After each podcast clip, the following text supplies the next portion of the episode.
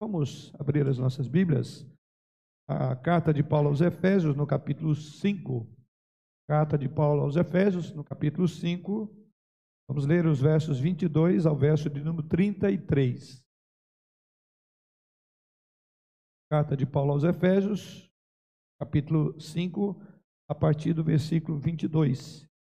Vamos ler até o verso de número 33. Assim nos diz a palavra do Senhor. As mulheres sejam submissas ao seu próprio marido, como ao Senhor, porque o marido é o cabeça da mulher, como também Cristo é o cabeça da igreja, sendo este mesmo o salvador do corpo. Como, porém, a igreja está sujeita a Cristo, assim também as mulheres sejam em tudo submissas ao seu marido. Maridos, amai vossa mulher, como também Cristo amou a igreja e a si mesmo se entregou por ela para que a santificasse, tendo-a purificado por meio da lavagem de água pela palavra, para apresentar a si mesmo igreja gloriosa, mácula, nem ruga, nem coisa semelhante, porém santa e sem defeito. Assim também os maridos devem amar a sua própria, ou devem amar a sua mulher como ao próprio corpo. Quem ama a esposa, a si mesmo se ama. Porque ninguém jamais odiou a própria carne, antes a alimenta e dela cuida, como também Cristo faz com a igreja, porque somos membros do seu corpo. Eis porque deixará o homem a seu pai e a sua mãe, e se unirá à sua mulher, e se tornarão os dois uma só carne. Grande é esse mistério, mas eu me refiro a Cristo e à igreja. Não obstante, vós, cada um de per si, também ame a própria esposa como a si mesmo e a esposa respeite ao marido. Texto de Efésios, capítulo 5, versos 22 ao verso de número 33. Irmãos, creio que os irmãos estão lembrados aí, né? Embora tenha passado aí uma semana, mas pelo menos que estão presentes aqui, eu creio que tem muita dificuldade de lembrança, né? É, semana passada nós aprendemos sobre o relacionamento familiar é, e que esse relacionamento ele deve acontecer que contexto? Uma vida cheia do Espírito Santo, né? E a passagem que nós tomamos como base é exatamente esse texto, embora começamos a partir do versículo 15 e trabalhamos muito sobre essa questão de uma vida familiar é, é, cheia do Espírito Santo. Somente nesse contexto de uma vida plena do Espírito é que pode se cumprir com aquilo que Paulo prescreve no texto que hoje vamos entrar em alguns pormenores. Paulo, no texto que temos aqui diante de nós, inclusive prosseguindo até o capítulo 6, os irmãos verão aí, capítulo 6 até o verso de número 9. Então, Paulo, ele fala aqui é, aos maridos, fala, fala às mulheres, fala aos pais, fala aos filhos e, por fim, vai falar aí também aos senhores e servos, ok? Ok? Então, ele fala dos deveres mútuos para com essas várias classes ou para com essas várias relações descritas no nosso texto aí. Tá? Paulo tem em mente a ideia de que esses princípios devem se concretizar, conforme vimos na semana passada, em meio a um ambiente profundamente espiritual. Tá? É nesse contexto que Paulo aborda o assunto. Essa é a dinâmica da vida familiar sólida, ou seja, uma vida familiar feliz. É uma vida sob a direção do Espírito Santo. Uma vida guiada pela fé nessa família, observamos então que Paulo agora vai prescrever né, alguns pontos ou algumas questões que devem evidenciar uma vida espiritual na conduta de cada membro desse contexto familiar, quer sejam pais, quer sejam maridos ou esposas. Nos versos 22 a 33, que é o que nós vamos colocar os nossos olhos agora, Paulo ordena aí tanto às mulheres como também aos maridos, tá? Nos deveres que compete a cada um deles como evidência de uma vida familiar guiada pelo Espírito. Na semana passada nós falamos sobre uma vida, a, a obra do Espírito Santo, né, o papel ou, ou o desenvolvimento no contexto de uma vida familiar saudável é a partir da, da ação do Espírito Santo. Agora nós vamos trabalhar exatamente sobre o que compete a cada um desses membros dessa família guiado pelo Espírito Santo. O nosso tópico nesta manhã será a vida familiar ideal evidencia-se na conduta de seus membros, tá? Então é o nosso segundo grande tópico, né? Vida familiar ideal evidencia-se na conduta de seus membros. E quais são, esse, quais são as condutas descritas por Paulo? Vamos pela própria ordem do texto. E a primeira conduta de uma vida familiar evidenciada pelo Espírito Santo é a conduta das esposas, correto? É o que vemos aí no texto. Então vamos ver, primeiramente, a responsabilidade da esposa para com o marido. Versículo 22, vou voltar a ele, diz: As mulheres sejam submissas ao seu próprio marido como ao Senhor. É aqui que começa. Então, quando trata sobre as esposas, Paulo então descreve o papel dela e deve voltar-se para essa submissão, ou seja, as mulheres devem ser submissas ao seu próprio marido. Antes de entrar no próprio na, própria ideia do texto, é curioso, não sei se os irmãos perceberam que é relevante o fato de que nessa sessão, e aí eu envolvo, aí e, e se envolve tanto os maridos como esposas, pais e filhos, nessa sessão, particularmente vamos estudar essa manhã, tanto maridos como esposas são lembrados dos seus deveres, mas não falam dos seus direitos. Né? Aqui está falando de deveres e não de direitos.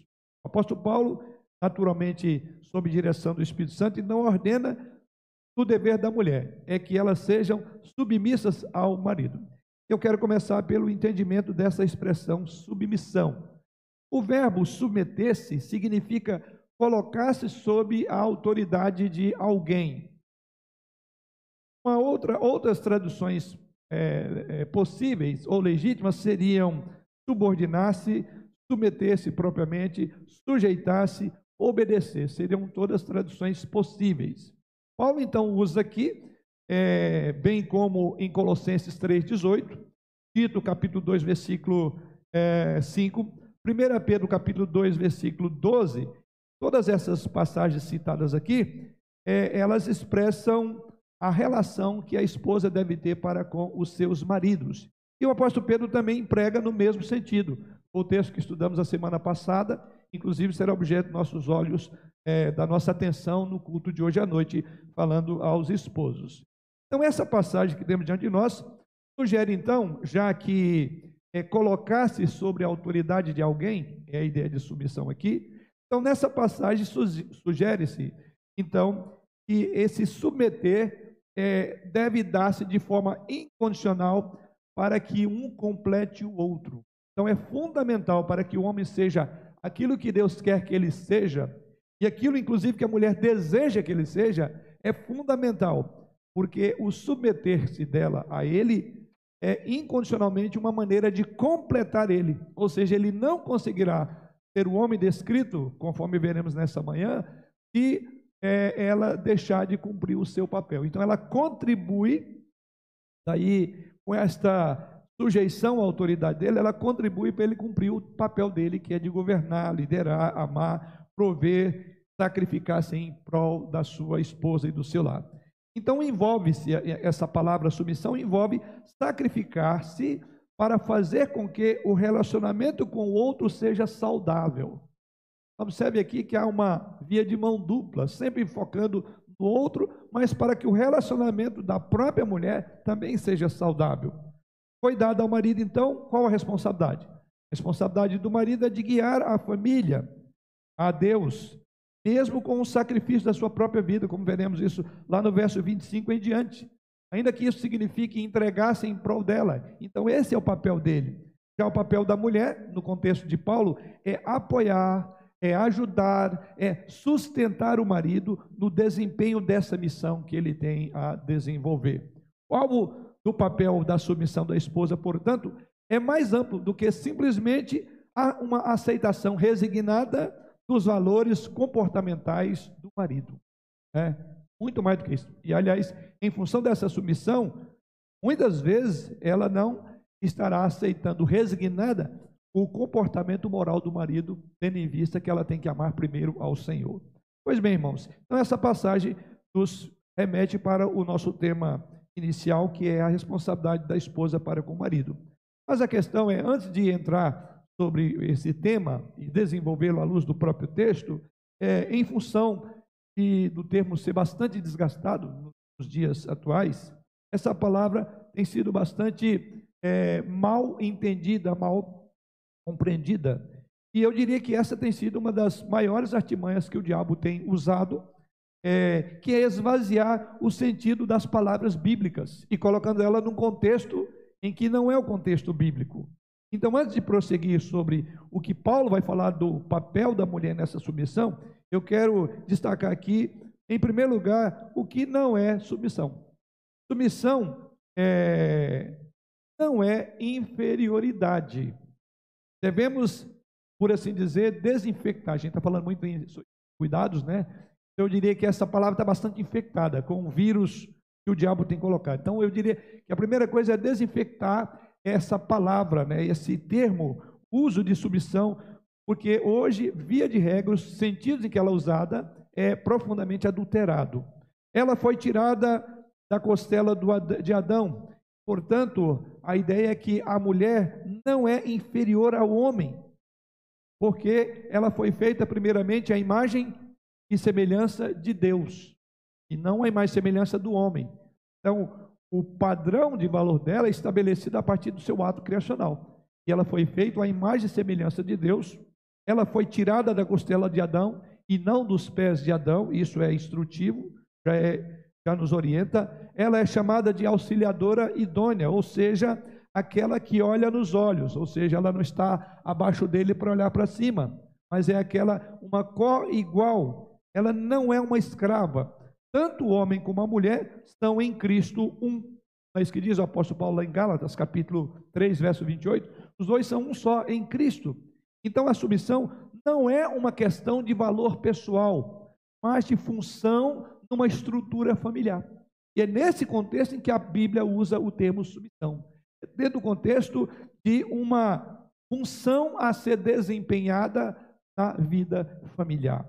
Aos olhos de Deus, ela é co-igual. E eu já citei aqui Gálatas capítulo 3, verso 28, 1 Pedro capítulo 3, verso 7, Paulo diz que elas são herdeiras da mesma graça. John Stott, comentando esse texto, ele diz o seguinte: não devemos pensar que a submissão que Paulo recomenda às pessoas, às crianças, aos servos, seja outra palavra para inferioridade. E ele prossegue: de igual forma, não devemos aceitar a ideia de uma obediência cega e servil. Submissão é por si, é, submissão melhor, é por-se debaixo da missão da outra pessoa. A missão do marido é glorificar a Deus, amando a esposa como Cristo amou a igreja e a si mesmo se entregou por ela. E a missão da esposa, conclui John Stott, é sustentar o marido nesta missão que ele tem. Já Russell Shedd afirma que ele entende que submissão traz a ideia de apoiar e encorajar. Então, bem diferente de tudo aquilo que a, a, a mentalidade popular é levada a pensar sobre submissão, primeira coisa, ela não é uma questão de inferioridade. Em segundo lugar, submissão não é uma obediência incondicional. É outro equívoco quando se pensa a ideia de submissão. A submissão da esposa a Jesus, conforme veremos, é uma submissão absolutamente exclusiva. E Paulo vai colocar isso aí como ao Senhor, porque todos nós somos servos de Jesus Cristo. Nunca se afirma, porém, que a esposa deve ser escrava ou serva do marido. Não há nenhum texto dizendo que ela é uma escrava ou serva do marido. A nossa relação com Jesus é uma relação de submissão inteira, de uma, de uma submissão completa. Não é essa a exortação dirigida às esposas? Se a submissão da esposa ao marido implica em insubmissão a Cristo, ela então precisa desobedecer ao marido para obedecer a Jesus Cristo. Sendo assim, então, a autoridade do marido, é, dos pais, do marido sobre a esposa, dos pais sobre os filhos, dos patrões sobre os seus servos, não é ilimitada. Nem a submissão das esposas aos filhos também, ou da, das esposas ao marido. Ou seja, a ideia é que a submissão ela não é incondicional. Então, o princípio claro, quando nós vemos a submissão da esposa aos seus maridos, o princípio claro é que nós devemos nos submeter até o ponto em que a obediência a esta autoridade, seja ao marido, seja o, servo, seja o servo aos patrões, os pais aos filhos, até que essa é, é, submissão não envolva desobediência a Deus. Então, ela não é incondicional. Nesse ponto, a desobediência civil, para ser poderia ser o nosso dever cristão em algum dado momento, quando esta autoridade leva-nos a infringir princípios maiores que são a Deus. Então, submissão não é obediência incondicional. Feito isso, eu, eu creio que teria vários outros tópicos, mas esse eu já abordei no domingo passado, com base no texto é, da carta de Pedro, 1 Pedro capítulo 3, e ali falei sobre vários aspectos do que não é submissão na, à luz do próprio contexto. Hoje, apenas para, mais uma vez, desinfectar essa ideia, é, quando se trata da submissão, é que salientei esses dois pontos. Mas então vamos ver que Paulo coloca aqui algumas razões para a mulher sujeitar ao marido. E vamos ver agora. Vamos ver que Paulo apresenta aqui, ou ele cita aqui, algumas razões pelas quais a esposa deve submeter ao, aos maridos. Ele não faz como alguns maridos gostam de simplesmente recitar o texto fora do contexto e é, sem apresentar os motivos pelos quais a esposa deve respeitá-lo. Paulo, ao contrário, ele mostra as razões, existem razões é, basilares, fundamentais para a, a obediência ou a submissão da esposa aos maridos.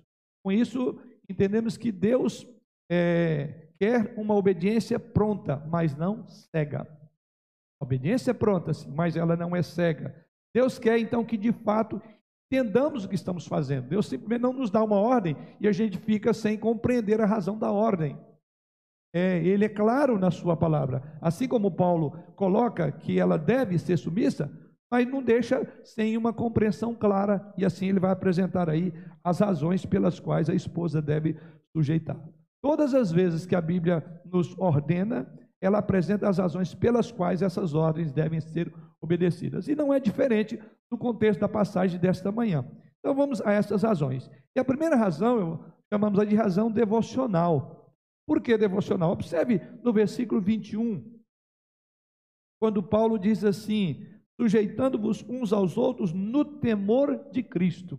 Como nós falamos semana passada, uma vida saudável, uma vida cristã que cumpra esses, esses, esses requisitos que Paulo coloca, ela não se dará se não for com base na obra do Espírito Santo.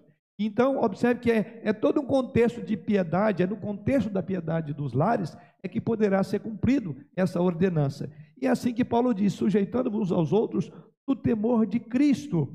Paulo diz que a esposa deve sujeitar ao marido como ao Senhor. E assim no verso de número 22 ele diz: As mulheres sejam submissas ao seu próprio marido como ao Senhor. E aqui está a razão chamada devocional. Ou seja, está claro que é por causa de Cristo que essa de determinação dada por Paulo deve ser cumprida. Ou seja, a submissão da esposa ao marido não é igual à submissão a Cristo é diferente, mas por causa de Cristo que ela assim deve fazer. A submissão da esposa ao marido é uma expressão da submissão que ela tem a algo maior, que no caso é o próprio Jesus Cristo. O que significa submeter-se ao marido como ao Senhor? Há uma passagem paralela, e eu creio que os irmãos conhecem, é Colossenses 3, verso 18. Então, nessa passagem paralela, ali, Paulo faz a seguinte afirmação, ou a seguinte ordem, ele dá a seguinte ordem: é Colossenses 3,18. Esposas, sede submissas ao próprio marido, como convém ao Senhor. O texto que estamos lendo, Paulo diz como ao Senhor. E lá no texto de Colossenses, a passagem paralela, ele diz como convém ao Senhor. Mas a, a pergunta é: qual é a conveniência é, dessa submissão? Podemos pensar em várias respostas. Primeiro, podemos entender a palavra convém ao Senhor que significaria, ora, porque foi o Senhor quem determinou isto. Então convém. E por isso, e por amor e reverência a Ele, então convém que esses mandamentos sejam obedecidos. Ou podemos dizer que convém aqui significa é, porque o Senhor está sempre presente e a tudo observa. Nós vivemos diante dos seus olhos, portanto, a esposa deve submeter-se submeter incondicionalmente, ou melhor, deve submeter-se voluntariamente, de coração disposto, porque convém ao Senhor. Ou poderíamos também dizer, ainda que é responder essa submissão deve ter somente naquelas coisas em que estão claramente determinadas pelo Senhor. Não sabemos é, o que Paulo tinha em mente. Pode ser que ele tinha todas essas ideias quando usa o termo porque convém ao Senhor. Mas seja o que for, todas elas apontam para o mesmo lugar, por causa do Senhor Jesus Cristo. E aqui está, por uma questão devocional, porque nós fazemos como um culto que prestamos ao Senhor Jesus Cristo. E é por isso que Paulo volta ao nosso texto: sejam submissas ao seu próprio marido, como ao Senhor, ou como convém ao Senhor, dizer ali da carta é, aos Colossenses. E alguns pontos devem ser considerados aqui nesse aspecto. O primeiro é este: que a determinação do apóstolo não significa uma, é, uma exigência de uma submissão absoluta e incondicional da esposa ao marido, como que ela deve prestar a Jesus. Ou seja, a submissão da esposa a Jesus é diferente da submissão que ela deve ao marido. Não são as mesmas coisas. A esposa se submete de forma radical e absoluta à autoridade de Jesus Cristo, que é o cabeça da família, que é o cabeça, inclusive, de todo homem, como diz a própria Escritura. Como resultado dessa submissão, implica em que ela também deve submeter ao seu marido.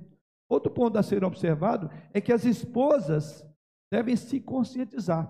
Uma vez que é uma atitude de, de rendição é, devocional, ou ou um aspecto devocional da sua vida, então isso implica dizer que as esposas devem se conscientizar do fato de que, para conseguirem sujeitar-se aos seus maridos, conforme diz o próprio texto, elas precisam de ter uma vida devocional ativa, uma vida frutífera, do contrário, elas não conseguirão cumprir com este mandamento. Observe que é a vida familiar sob a direção do Espírito Santo é o nosso grande tema. Ou seja, as mulheres precisam primeiramente estar sujeitas a Cristo. Mulheres que não forem piedosas, elas vão brigar contra essas ordens, contra esses princípios. Esposa alguma vai conseguir acatar sinceramente a autoridade do marido, se não for uma fiel discípula, primeiramente. Ou seja, se ela não se submete ao governo soberano de Jesus, não espere que essa mulher vai cumprir com esse mandamento. Daí então, irmãos, irmãs, a importância de cultivar uma vida cheia do Espírito Santo. Aliás, é esse o contexto de toda a nossa passagem, né? Veja lá o verso que já definimos na semana passada. E, mas enchei-vos do Espírito Santo. Assim que está a nossa, o texto, é, no versículo de número 18. Daí a importância, então, de cultivar essa vida, como diz o verso 18, né? uma vida de comunhão com Deus, uma vida de alto nível de espiritualidade. Ou seja, quanto mais piedosa, quanto mais devocional for a vida dessa mulher, menos dificuldade ela terá com o tema de, de submissão. Isso porque já é, diria, é um desdobramento de uma comunhão com o Senhor, como diz o texto. Outro ponto a se observar ainda é que a obediência ao marido, ela é consequência da submissão a Jesus. É uma consequência. Então, se ela não submete a Jesus, jamais vai submeter ao marido. Por temor e amor a Cristo, a esposa então sujeita às autoridades instituídas por Jesus Cristo, as autoridades que Deus colocou sobre a sua vida. Isso não quer dizer que ela não possa expor as suas opiniões, que vale ressaltar, que ela não possa conversar, dialogar com seu marido e discutir com seu marido. Esse é o ponto a, a se destacar. Ela deve sim até fazer essas coisas, sabendo que Deus colocou nas mãos de seu marido a autoridade final para decidir. Quando não é possível chegar a um acordo, então a decisão final ela terá que atar e cumprir e respeitar. Quando a decisão, decisão, decisão final for colocada, ela então vai submeter aquela decisão. Mas ela poderá dialogar, discutir, ela participará, inclusive, dessa da, da, da, da decisão. É, com, o, com a ideia dela predominando ou não, mas ela participará. Infelizmente, e falo agora aos maridos, infelizmente alguns maridos interpretam mal as tentativas de suas esposas ao expressar as suas opiniões, como se elas quisessem passar por cima da autoridade deles. E não é isso. Estar submissa como ao Senhor não significa que ela ficará calada em todo momento, simplesmente dizendo sim para tudo que o marido vai dizer. Muitas esposas, inclusive, às vezes preferem recolher ao silêncio e até mesmo à indiferença para preservar a paz do casamento, porque sabe que se ela falar, casal vai cair. Ou seja, isso é uma falta de sabedoria dos maridos, uma má compreensão do que significa a esposa estar submissa à sua liderança. A submissão aparente dessas mulheres estará longe de ser aquela descrita por Paulo. Submissão não é ficar calada, engolir a seco para manter paz no casamento. E isso os maridos devem entender. Então, os maridos devem ter a humildade o suficiente diante de Deus para conversar francamente com suas esposas, dar a elas liberdade para expressar, para revelar qual é a sua vontade, o seu pensamento, o modo como elas pensam. E o marido, quando faz assim, ele se tornará um homem maior, porque ele terá uma visão dupla da vida, não só a visão masculina dele, mas também da sua própria esposa. Muitos maridos, quando tomam essa atitude, caminham com essa intransigência, via de regra, acabam descobrindo que, de forma até mesmo inconsciente, são mais dominadores e machistas do que pensavam. Então há uma contribuição, há uma cooperação. Outro ponto ainda a se destacar ainda aqui é que deve ser esclarecido de que a submissão por motivos devocionais, ela deve ser absolutamente voluntária, ela deve ser espontânea. O verbo submeter-se traz uma ideia de voluntariedade. Isso está implícito na própria ideia aqui. Ou seja, no texto é a esposa que se submete.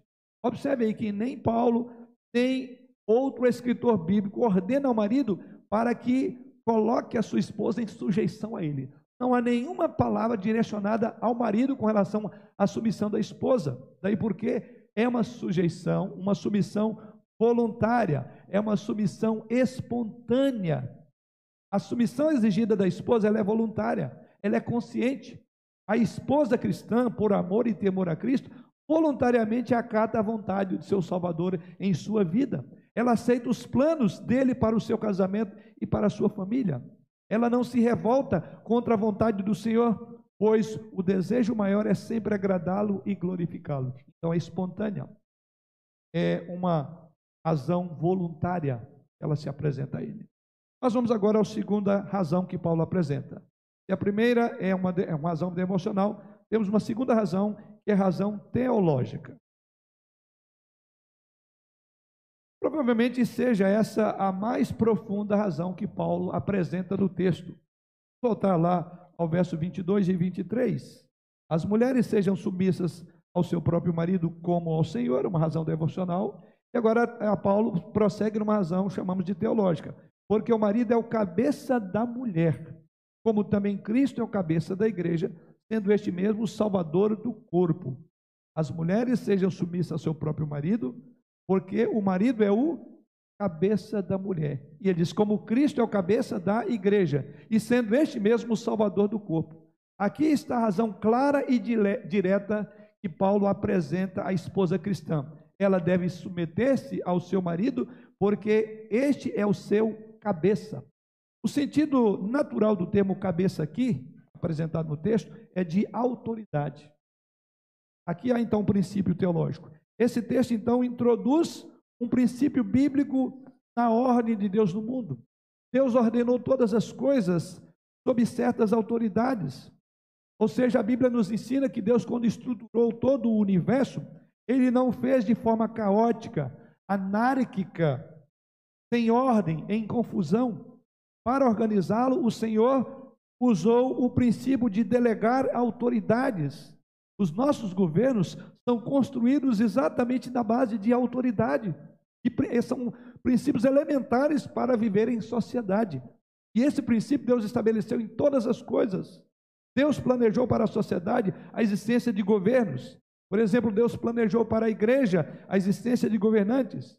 O plano de Deus para a família obedece ao mesmo princípio, ou seja, a família tem um governante, tem um cabeça, tem um líder que é, no caso, o marido. Foi assim que Deus estruturou o mundo e criou o mundo. Tudo com as suas devidas ordens, devidas ordens.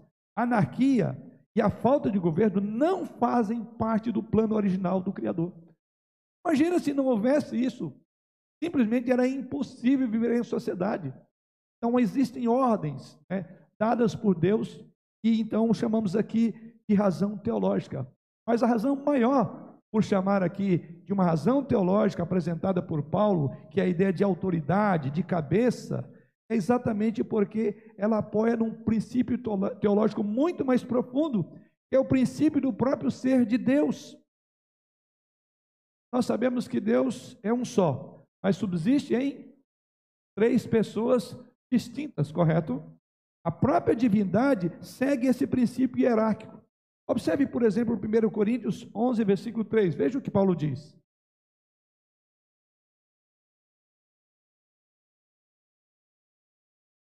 Primeiro Coríntios 11, 3.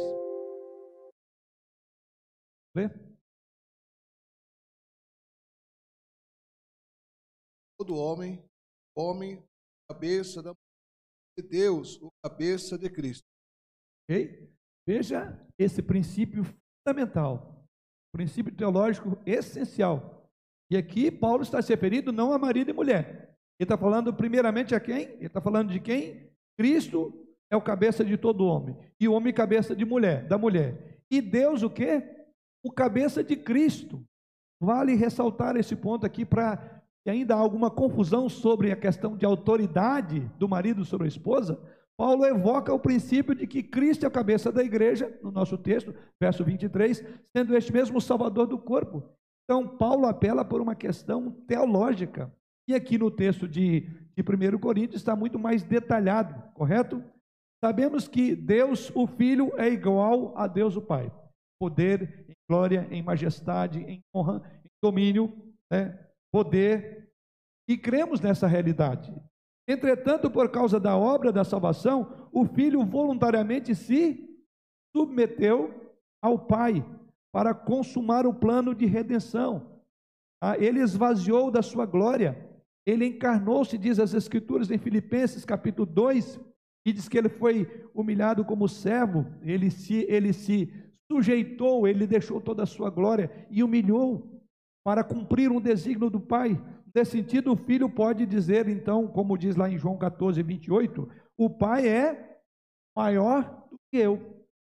Pai e filho são iguais, não temos dúvida, é o mesmo Deus. Porém, o pai é o, como o texto que o Prebi João leu, é o cabeça, o cabeça do filho, no que diz respeito ao plano da redenção da humanidade. Veja, é exatamente isso que Paulo está chamando a atenção. As mulheres têm que compreender isso, porque há uma razão teológica por trás. E a razão teológica é contundente. Jesus se submeteu. O Pai é o cabeça de Cristo. Isso também nos leva a compreender essa questão da submissão da esposa. Esse mesmo princípio agora ele opera no próprio casamento. É isso que Paulo coloca aqui no versículo de número 23. O princípio é o mesmo que opera no casamento. O marido não é superior ou melhor do que a esposa. Intrinsecamente, ambos têm o mesmo valor diante de Deus e é isso que Paulo nos ensina, lá em Gálatas capítulo 3, versículo 28. Veja o que Paulo diz lá. Então, além de compreendermos esse princípio teológico, né, que há essa, essa sujeição do filho ao pai, porque na função ele não é menor, o filho não é menor do que o pai, o pai não é maior do que o filho, no entanto, na relação trinitariana, na obra da redenção, ele se sujeitou e, como diz Paulo, ele é o cabeça, ou o Pai é o cabeça de Cristo, do Filho. E lá em Gálatas ele diz assim: Dessarte não pode haver judeu nem grego, nem escravo nem liberto, nem homem nem mulher, porque todos vós sois o que? Um em Cristo Jesus. Então, quando se trata da ordenação familiar, da ordem da família, Paulo acrescenta que a mulher deve submeter a autoridade do marido, como Cristo se submeteu à autoridade do, do pai, do plano da salvação. O marido é o cabeça da mulher, diz Paulo, como o pai é o cabeça do filho. E isso não significa juízo de valor ou de superioridade intrínseca do pai sobre o filho. Então veja que Paulo está colocando, eu diria que se as pessoas ainda têm qualquer tipo armam-se contra essa ideia, então elas têm que questionar o princípio teológico por trás que Paulo usa para descrever a importância da mulher submeter é, ao marido. Então, os que entendem a posição de submissão da esposa, lamentavelmente, ainda hoje, como algo, coisa passada, como coisa restrita, aquele pensamento machista da sociedade patriarcal daquele tempo, daquela época, deixam sem explicação sólida a base teológica que Paulo coloca nos relacionamentos da Trindade. Então, a dificuldade está aí. Pode dizer, isso é uma questão lá do passado, Mas Paulo está evocando aqui um princípio que não é uma questão de uma sociedade ultrapassada e machista. Paulo está dizendo, não é assim que Jesus se submete ao Pai, as mulheres também. Ao submeter, ele não é menor, ele não é inferior ao Pai, mas ele tem uma função na Trindade em que ele está abaixo e o Pai acima. Princípio de autoridade. Feito isso, vamos agora ao nosso segundo grande tópico, porque Paulo prossegue agora falando aos maridos. E aqui, Paulo vai falar da responsabilidade do marido para com sua esposa. Qual é o papel dele? Paulo descreve, verso de número 25: Maridos, amai vossa mulher, como também Cristo amou a igreja e a si mesmo se entregou por ela. Aqui está. Né? Paulo diz que os maridos deveriam o quê? Amar as suas esposas. É, eu quero, antes de entrar no, no entendimento do próprio texto, é, considerar essa afirmação de Paulo, esta ordem de Paulo. Importante porque o contexto em que Paulo diz para os maridos, vocês devem amar as suas esposas, e mais ainda, no contexto aqui, você deve o quê? Se entregar por ela. Vocês devem cuidar dela como vocês cuidam do, dos próprios corpos de vocês. Então, aquela declaração, ela foi, essa declaração foi extremamente radical. Ela foi na contramão de todo o contexto da época. É, essa essa, essa afirmação de Paulo de que o marido deve amar a esposa, entregar-se por ela, amar como ele cuida do seu próprio corpo, foi contra todas as normas da sociedade daquela época. Comentarista chamado William Barclay descreve o contexto antigo judaico e grego em referência às mulheres em seu comentário na carta aos Colossenses. E ali na carta aos Colossenses, que, como falei, é uma passagem paralela, olha o que ele coloca é, sobre o assunto. Ele diz assim: Sob a lei judaica, uma mulher era uma coisa, a posse de seu marido, tanto quanto sua casa e seus bichos e seus bens materiais. Ela não tinha nenhum direito legal. E ele diz, por exemplo, sob a lei judaica, o marido poderia se divorciar de sua esposa por qualquer causa, causa, enquanto uma esposa não tinha nenhum direito de iniciar no início do divórcio. E os únicos motivos pelos quais um divórcio poderia ser concedido a uma mulher eram se o marido desenvolvesse lepra, é, desistisse de suas crenças ou abusasse sexualmente de uma virgem.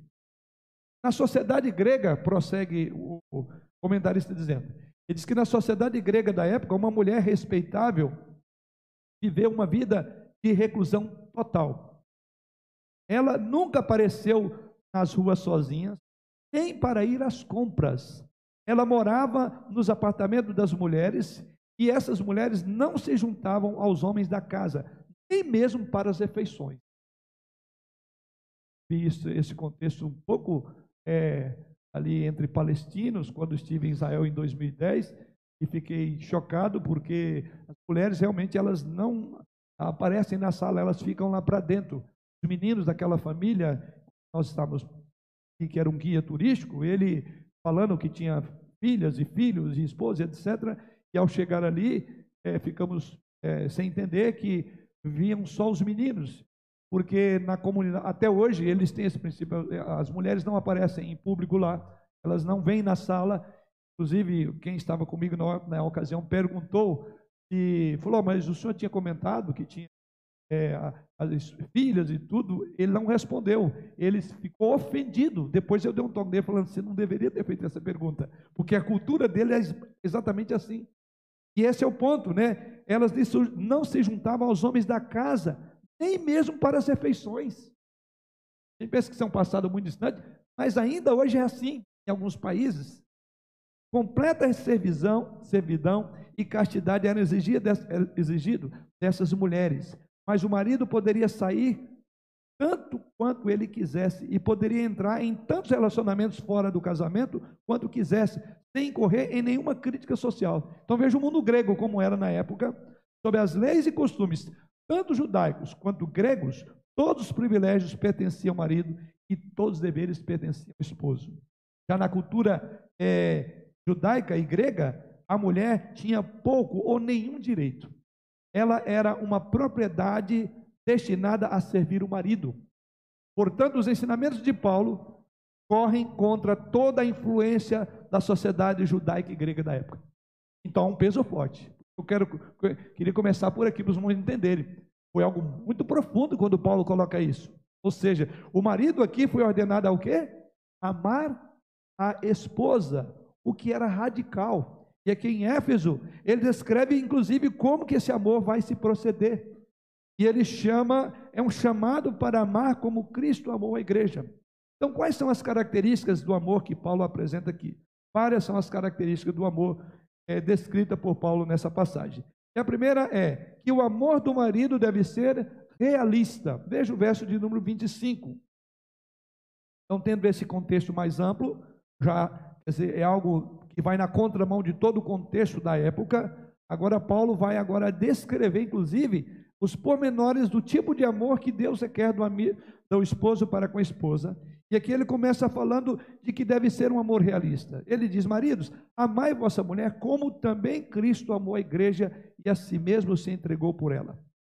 Ou seja, o marido não deve ter fantasias irreais sobre a sua esposa com quem ele está casado. Porque ele diz aqui que como Cristo amou a igreja. E qual foi o amor de Cristo pela igreja? O amor de Cristo à igreja foi um amor que morreu por ela quando era ainda pecadora. Não é isso que diz o apóstolo Paulo em Romanos 5, quando, versículo 8, nós éramos que mais do que pecadores, ou, além de pecadores, éramos inimigos de Deus. Cristo sabia que ela era pecadora, que a igreja era desobediente. No entanto, ele ainda deu a vida por ela enquanto conhecia os seus defeitos. Ele, conhece, ele conhecia a, a, a sua origem, ou seja, o seu amor era real, não era utópico, não era imaginário, não era declaração, como diz o texto. Em um casamento, então, ambos os parceiros devem entender essa verdade ou esta realidade. Ou seja, o amor do marido deve ser assim. O marido deve amar de forma real. Uma mulher que foi infectada pelo pecado, tanto quanto ele também foi infectado pelo pecado. E a esposa deve entender que essa submissão dela é, deve ser realista também, porque ela estará se submetendo a um homem que também foi infectado pelo pecado. Ou seja, eles devem ser restaurados pela graça de Deus através do chamado do Senhor. Mas as Escrituras dizem: o amor cobre multidão de pecados.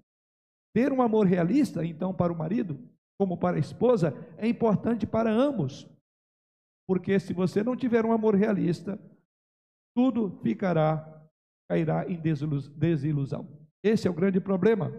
Não tem nenhuma dúvida de que a razão pela qual o maior número de divórcios é, acontece no primeiro ano de casamento é porque não é um amor realista. Ponto de fada. Né? Imagina que você casou com um príncipe, de repente é exatamente o contrário. Nós está falando aqui que o amor de Cristo foi real, ele sabia quem ela era. E mesmo assim decidiu sacrificar-se por uma pecadora, é a igreja. Assim também, então dizemos que o amor do marido, em primeiro lugar, é realista. Em segundo lugar, o amor do marido deve ser sacrificial. Veja o próprio versículo 25, quando diz que ele amou esta igreja e a si mesmo se entregou por ela.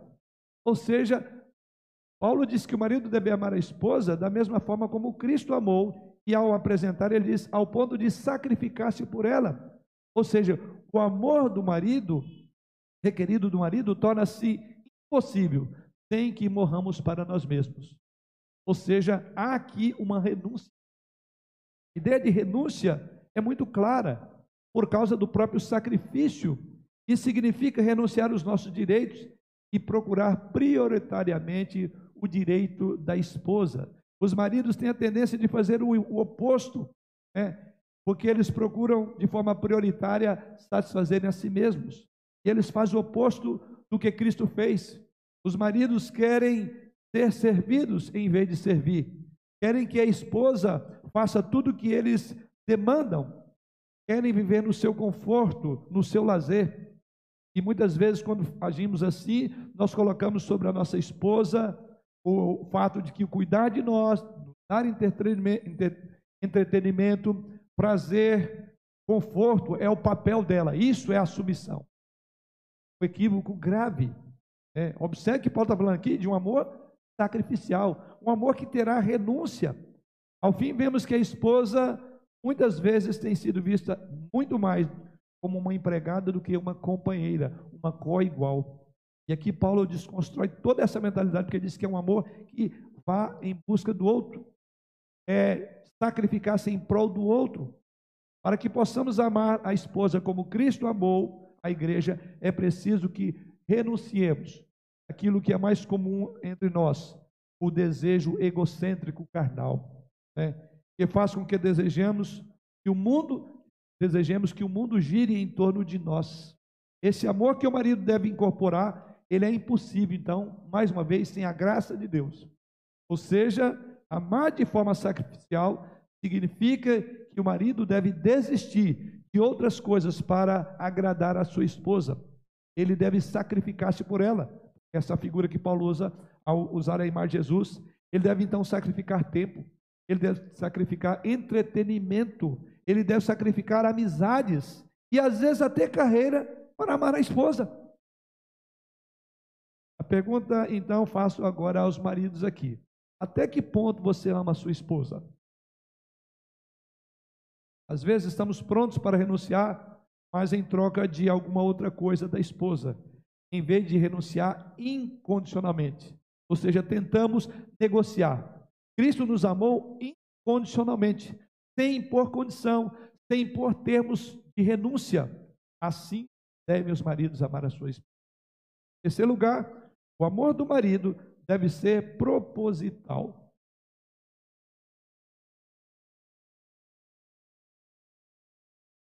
O amor do marido deve ser proposital. Veja o que ele diz, verso 26 e 27. Para, tem um propósito, tem um fim, para que a santificasse, tendo-a purificado por meio da lavagem de água pela palavra, para a apresentar a si mesmo igreja gloriosa, sem mácula, sem ruga, sem coisa semelhante, porém santa e sem defeito. O amor de Cristo torna a igreja santa, diz aí, limpando-a por meio da palavra. Vemos aqui então que o objetivo de Cristo em sua morte pela esposa, que é a igreja, foi o quê? De santificá-la e com qual finalidade de santificar? A fim de apresentar a si mesmo pura, imaculada. Semelhantemente, é isso que Paulo diz: os maridos devem expressar seu amor, seu amor como líderes espirituais, orientando e ajudando a esposa a crescer espiritualmente, assim como Cristo tinha como propósito purificar a igreja e apresentar ela como uma igreja santa e sem defeito. Cada marido deve preocupar com o estado espiritual da sua esposa Cada marido deve orar pela sua esposa, deve orar com ela e por ela, deve apoiá-la, deve ajudá-la, deve confortá-la, deve compreendê-la. A esposa, como um vaso mais frágil, no dizer do apóstolo Pedro, ali em 1 Pedro capítulo 3, ela certamente está sujeita a mais pressões, a angústias desse mundo, e ela precisa de apoio e proteção espiritual do marido. Então o marido tem um compromisso com a sua esposa por ser o seu cabeça, ser o líder, ser aquele que governa. Ele é o responsável, então, pela vida espiritual da esposa. Veja a grande responsabilidade que cai sobre os nossos ombros. Se a esposa vai mal espiritualmente, cai sobre o esposo, sobre o marido a responsabilidade. E faço algumas perguntas aos maridos aqui. Qual foi a última vez em que você ouviu a sua esposa escutou os seus desabafos, suas mágoas, suas tristezas, coração, a angústia, a depressão espiritual, as dúvidas da sua esposa. Quando foi você orientou a sua esposa na vida cristã, mostrando ela o caminho, mostrando ela a sensatez do que ela deveria fazer, mostrando o caminho da santificação, mostrando o caminho através da palavra de Deus. Qual foi a última vez que você ajudou a vencer certos pecados e falhas na vida da sua esposa? Talvez você tenha se irritado pelos defeitos que você vê na sua esposa. Mas a pergunta é: quanto você já investiu para que esse defeito deixasse de existir? Você orou por ela? Você estudou a Bíblia com ela? Ou ficou apenas criticando em vez de santificar sua esposa nessa área? Porque o texto sagrado diz que, assim como Cristo teve como propósito santificar a igreja e apresentar ela como uma igreja gloriosa, assim também devem ser os maridos. Daí porque esse tópico que estamos colocando aqui é que o marido deve ter um amor proposital. O propósito é de santificar, é de treinar. Mas eu quero destacar aqui, parêntese, como aplicação já. Ora, aqui eu falo também, e mais particularmente agora aos nossos jovens, as moças, principalmente. Observe, queridas irmãs meninas, natureza do dever do marido para com sua esposa, conforme vocês estão observando aí, ela traz sérias implicações para a questão polêmica do casamento. Eu quero, não posso deixar passar esse momento. Uma das razões pelas quais temos desaconselhado de forma veemente que as meninas casem-se com homem descrente é exatamente o de que ela não terá homem e exercerá o papel santificador dela. Ação clara. Agora você imagine um descrente, o que ele vai fazer pela esposa? Como ele vai santificar? Como ele apresentará ela diante do Senhor? O papel dele é de santificador da esposa, é de ser o líder espiritual dela. Então, lembro aqui, as jovens que estão planejando em casar com um homem que não seja crente, devem então responder seriamente a essa implicação. É isso que tem me levado a ser muito claro sobre a posição, não só como igreja presbiteriana conservadora do Brasil, mas como pastor dessa igreja, a posição e, e, e aqui do a mim toda os, todos os presbíteros da igreja. Tem uma posição muito clara sobre isso. Ou seja, o que observamos aqui é que essas meninas, essas jovens, essas moças, ao casarem-se com maridos não crentes, elas não terão apoio, elas não terão a liderança, elas não terão estímulos espirituais que somente o marido crente pode trazer. Então, meninas que estão nos ouvindo, jovens, prestem atenção. As exigências das Escrituras são muito claras. Não é uma questão do pastor, deste conselho, desta igreja. É um princípio elementar. Então, façam isso por obediência a Deus porque há implicações sérias. É verdade que não basta que o, o moço seja apenas um, seja um crente para que isso aconteça, mas ele terá que ser um crente dedicado, viver em comunhão com Deus, assumir plenamente o seu papel de liderança espiritual sobre a esposa ou a futura esposa. E aqui vai um alerta também para os nossos moços. Quantos deles estariam prontos para serem esse tipo de homem que Deus quer que seja? Moços realmente dedicados. Então também, ah, não vou namorar porque ela é da igreja. É, é da igreja, então ele tem um carimbo já. Não tem. Não tem. Mas moços dedicados, homens que realmente estejam dispostos a serem um homem que Deus quer que ele seja. E o rapaz que está pensando em casar-se, fala agora aos meninos aqui, deve pedir a Deus que eu prepare para o casamento, para que possa vir assumir uma responsabilidade tão elevada como essa.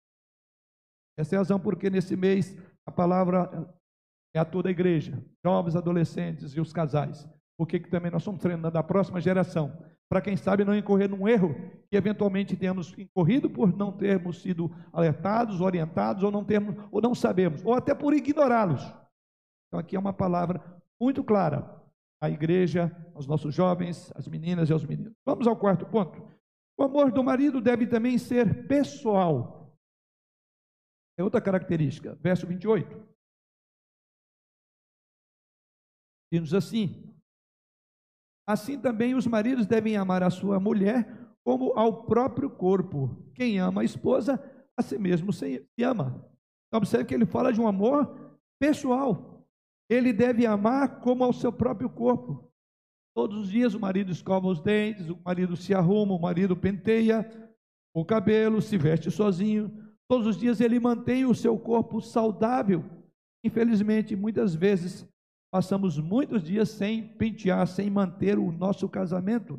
É muito fácil ficar ocupado com a vida, com o trabalho, que muitas vezes permitimos que ervas cresçam no jardim dos nossos lares. E aqui diz que há um cuidado pessoal do marido, da mesma forma que ele cuida de si mesmo. O amor deve ser pessoal. Devemos amar nossas esposas como nossos próprios corpos, diz o apóstolo Paulo. E isso diariamente. Devemos ter tempo para cuidar e ter de fato um lar feliz. E cuidar não significa apenas prover de recursos financeiros, mas é ser presente, atuante. Isso é fundamental e essa será uma das ênfases do culto hoje à noite, falando aos maridos. Então, irmãos, observamos aqui, geral, os cristãos devem escolher construir o seu lar, o seu casamento em torno de princípios bíblicos. Tá? O relacionamento deve ser então construído, ser construído sob a submissão e o missão das esposas e o amor do marido. Deus eternamente viveu em relação mútua com o Filho e com o Espírito Santo e sem divorciar-se. Padrão. Ou seja, assim devem ser maridos e esposas. Eu quero agora concluir fazendo algumas, é, apresentando algumas implicações do que nós aprendemos nesta manhã sobre o papel dos esposos e das esposas no contexto de uma vida plena do Espírito Santo. Quais implicações é, advêm desse nosso tópico, o texto dessa manhã? A primeira implicação, ou as, as implicações aqui é para os maridos. Tá? a primeira implicação é que o amor do marido deve ser concreto. Ação natural do que vimos até aqui. O amor exigido do marido no texto sagrado é eminentemente prático, não é teórico. Foi assim que Cristo amou a igreja. Então eu sei que muitos têm aí os vários adjetivos é, no modo de tratar a sua esposa, meu bem, meu amor, meu chuchu, é, minha vida, minha paixão, meu docinho, meu anjo. Você da minha família tem muito disso, meu anjinho. Cuidado para que essas expressões não se tornem é, alguma coisa vazia de significado. Cuidado para que isso não se torne uma hipocrisia. Não digo que não deve ter, mas o que eu quero salientar, a primeira é, implicação é que o amor do marido deve ser concreto. Ou seja, a maior demonstração do amor do marido é a conduta diária em amor, especialmente a forma como ele se comporta no lar, especialmente a forma como ele se comporta diante das dificuldades, dos problemas relacionados com o andamento da sua casa, do modo como ele está cuidando dos filhos, das finanças domésticas. Claro, isso não exclui palavras de amor, de carinho, como eu mencionei antes. Mas, essencialmente, o amor do marido deve ser concreto.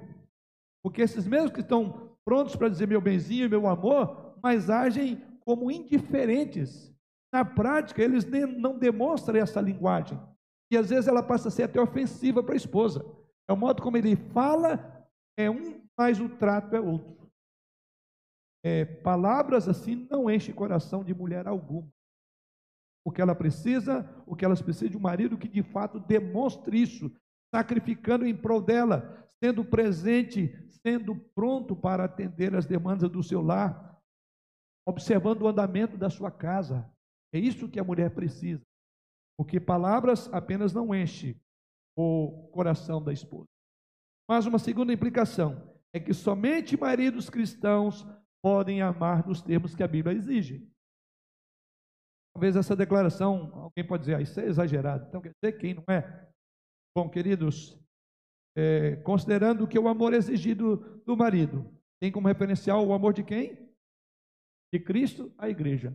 Quem não experimentou o amor de Cristo sabe como que ele é, sabe a profundidade, sabe a largura, tem noção disso? Então, como ele vai? Como ele vai fazer algo não tendo um parâmetro? Ele não tem esse parâmetro. E aqui, então, está a nossa afirmação. Somente maridos cristãos podem amar as esposas nos termos bíblicos. Portanto, diz o texto que o marido deve ter como referencial o amor de Cristo, ou seja, envolve uma dimensão que é ausente da vida dos incrédulos, uma dimensão espiritual que eles não têm. Daí porque aquele alerta nosso sobre as nossas meninas e os nossos meninos, principalmente as moças. Contrair um casamento é, com uma pessoa que não dará a ela, não suprirá ela de algo que o texto diz que o marido tem que suprir. Cuidar dela. Paulo se refere ao amor de Cristo pela igreja como um grande mistério. É isso que ele diz, veja o verso de número 32. Grande é este mistério, mas eu me refiro a Cristo e à igreja. Então vem a pergunta: Ele diz que grande é esse mistério. Ou seja, pessoas que não têm o Espírito Santo não podem entender esse mistério, porque 1 Coríntios capítulo 2, verso 14, diz lá que as coisas espirituais se discernem espiritualmente. E um incrédulo não tem discernimento espiritual, porque ele não tem o Espírito de Deus abrindo o seu entendimento. Então ele não entende as dimensões do amor que Deus quer que o marido ame a esposa. Ele não entende as dimensões do cuidado que um homem deve ter para com uma mulher, que é uma dimensão que ele não compreende porque ele não experimentou. Então, apenas maridos que sejam crentes e espiritualmente maduros. Esse é outro ponto. Nós estamos falando aqui de que seria um contexto de uma vida lá na plenitude do Espírito. Como eu falei, não basta ser crente, mas maridos que sejam crentes espiritualmente maduros podem atender à dimensão do amor de Cristo pela igreja e aplicar a sua vida. Terceiro lugar, outra implicação, que maridos são responsáveis pelo casamento. A maioria dos problemas do lar, assim entendemos, vem da falha do marido em concretizar o amor pela esposa. Tudo começa por aqui. Aconselhamento fazemos muito disso, é muito comum. Quando temos uma situação de um problema entre o lar, no casamento, e assim apresentam-se o marido e a esposa para buscar um direcionamento de Deus, uma palavra que os instrua, modo como lidar com aquele tipo de problema, até que prove o contrário, eu estou olhando para o marido como o responsável pelo fato. Até que prove o contrário, porque ele já chega praticamente como responsável. É mais ou menos isso que colocamos aqui. Maridos são responsáveis pelo casamento. Examinando os problemas familiares, percebemos geralmente que a causa da maioria deles é atribuída ao marido. Ou ele falhou em renunciar e em amar de forma concreta, voluntária, incondicional, como diz o texto, ou em orientar a esposa espiritualmente, ou em assumir a liderança espiritual para cuidar dela. Ele é o seu, ele é o cuidador dela, ele é aquele que vai orientá-la. Mais uma outra implicação. Outra implicação é que o amor se aprende. Homem nenhum deve casar se não estiver disposto a amar assim. E aqui eu coloquei que o amor é alguma coisa que se aprende. Ou seja, para o rapaz que quer casar-se, pergunta é: você aprendeu a amar esse tipo de amor? Bem natural que quando os jovens começam seus flertes, quando começam a paquerar, certamente estão ali com o coração, parece que o amor está sendo jogado, jorrado para fora, né? Não é bem isso. Gostaria que você pensasse bem e avaliasse o seu amor pela sua namorada, se você tem, ou se você está paquerando, olhando para uma menina ou para um rapaz, Observe o que a Bíblia está dizendo. Quero o quê? E aqui colocamos que o amor é alguma coisa que se aprende, tá? Não é como uma como nos contos de fada, não é, não é, não é um beijo que vai despertar a Cinderela, né? não é uma flecha do cupido que vai colocar um, cora, um amor que você não tinha. Você já entendeu que o amor de Cristo, você já entendeu o que é o amor de Cristo pela igreja. Então, você quer ser um bom aluno na escola do amor? Aprenda com Jesus que se sacrificou e cuidou, se você não tem condição de morrer para o seu ego, se você não tem condição de renunciar a essa pessoa, não estará pronto. O casamento exige renúncia. Aqui está o amor de um homem, não apenas declaratório. Observe, ele tem um preço muito alto.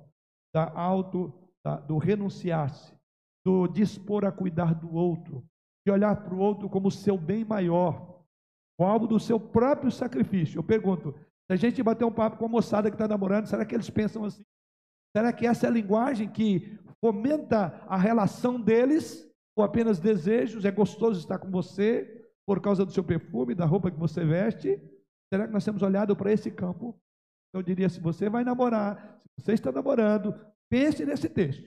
Acho que essa palavra não é só para os casados, é para os nossos jovens também. Se você não aprendeu a amar dessa forma, fará a sua esposa ou a sua futura esposa feliz.